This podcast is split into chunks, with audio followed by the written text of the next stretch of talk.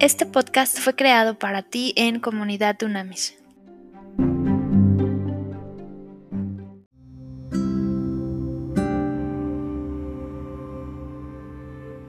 Trascendente día, Dunamitas, vamos a estudiar hoy el capítulo número 15 de la carta de Apocalipsis del apóstol Juan. Se intitula Las siete últimas plagas.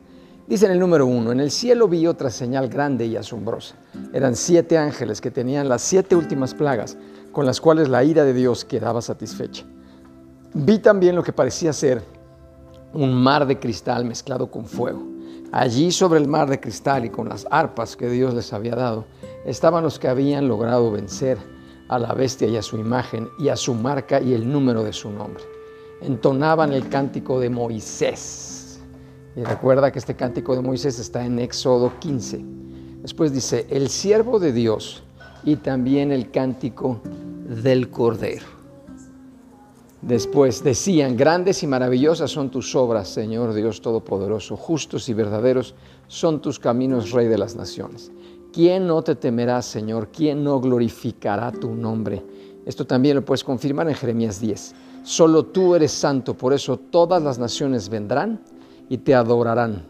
También lo confirmas esto en Salmos 86, porque tus juicios se han manifestado.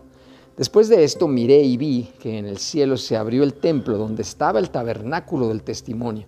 Esto también está, lo puedes confirmar en Éxodo 40. Del templo salieron los siete ángeles en posesión de las siete plagas. Estaban vestidos de un lino limpio y resplandeciente y alrededor del pecho llevaban cintos de oro. Uno de los cuatro seres vivientes entregó a los siete ángeles sendas copas de oro llenas de la ira de Dios que vive por los siglos de los siglos. El templo se llenó de humo fíjate muy bien, está, lo puedes encontrar en 1 Romanos 8, en 1 Romanos 10, en 2 de Crónicas 5 y en Isaías 6.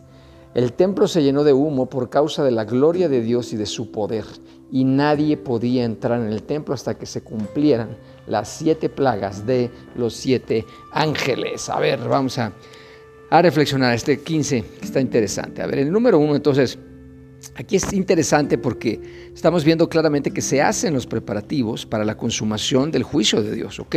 Con esta introducción de siete ángeles que van a derramar siete copas, es muy interesante, ya se está haciendo la consumación, o sea, es el final ya del juicio de Dios. ¿Por qué?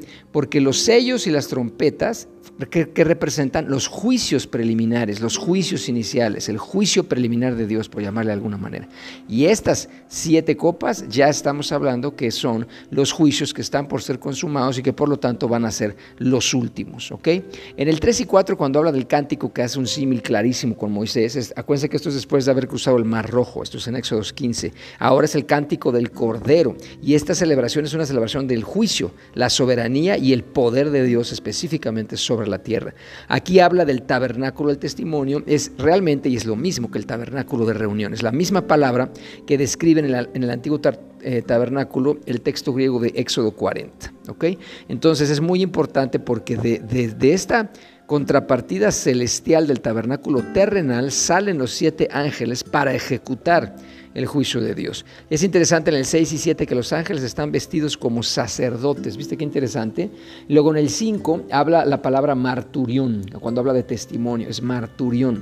¿Qué quiere decir eso? Testigo. Literalmente en griego es testigo y es básicamente una proclamación de una experiencia personal que marca nuestras vidas. Entonces el tabernáculo, que constituye una evidencia de la presencia de Dios, es un testimonio claramente del pacto entre el Señor y su pueblo. Esto es a lo largo de la historia. Acuérdate que la Biblia es maravillosa, una historia de amor, es una historia de amor y es una historia de un pacto, ¿ok? Que Dios, el único Dios viviente maravilloso, hace con específicamente el pueblo de Israel y después ya con Israel espiritual. En el número 8 viene el concepto de humo, que habla de gloria, de Shekhinah en, hebreo, la gloria de Dios. Y entonces fíjate qué, fuerte está esto, porque aquí está hablándote en el 8 de que ya nadie podía entrar, ¿ok? O sea, el lugar de la misericordia de Dios, el trono de Dios, el favor, la misericordia, la gracia de Dios ya es inaccesible a estas alturas del partido. Fíjate qué impresionante. Por eso la necesidad que tenemos de verdad como cuerpo de Cristo, como iglesia,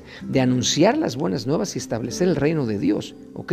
Es decir, o sea, aquí está hablando de que no se van a escuchar más peticiones o oraciones, intercesiones, hasta que termine ya el juicio final. O sea, el juicio final ya llegó y esto es impactante porque ya estamos, ya estamos hablando de ese, justamente de ese preciso momento en la historia de la humanidad y en la historia también específicamente de la iglesia como cuerpo de Cristo. Entonces, pues es una cosa seria que tú y yo tenemos que ser ampliamente responsables. Padre, en el nombre de Cristo en este momento nos rendimos por completo a tus pies, Señor. En este momento te pedimos, clamamos que tú nos des fuerza, fuerza de búfalo, Señor, sabiduría nos des poder y autoridad celestial para poder anunciar las buenas nuevas de forma creativa, innovadora, disruptiva, en estos maravillosos tiempos digitales en donde literalmente podemos llegar a todos los confines de la tierra como tú mismo lo anunciaste en tu palabra. Ahora ayúdanos, Señor, ayúdanos y envíanos cada vez más a nosotros con todas estas ondas electrónicas digitales para poder anunciar la buena nueva, establecer el reino, bajar justicia, paz y gozo en esta tierra. Ayúdanos a levantarnos y resplandecer, porque sabemos que estos tiempos se han estado viviendo y van a llegar también. Y siempre queremos entregarte buenas cuentas porque tú nos amaste primero y ahora nosotros te amamos con todo nuestro corazón. En tu nombre, Dios, te pedimos esto sabiendo que hecho está. Amén y amén.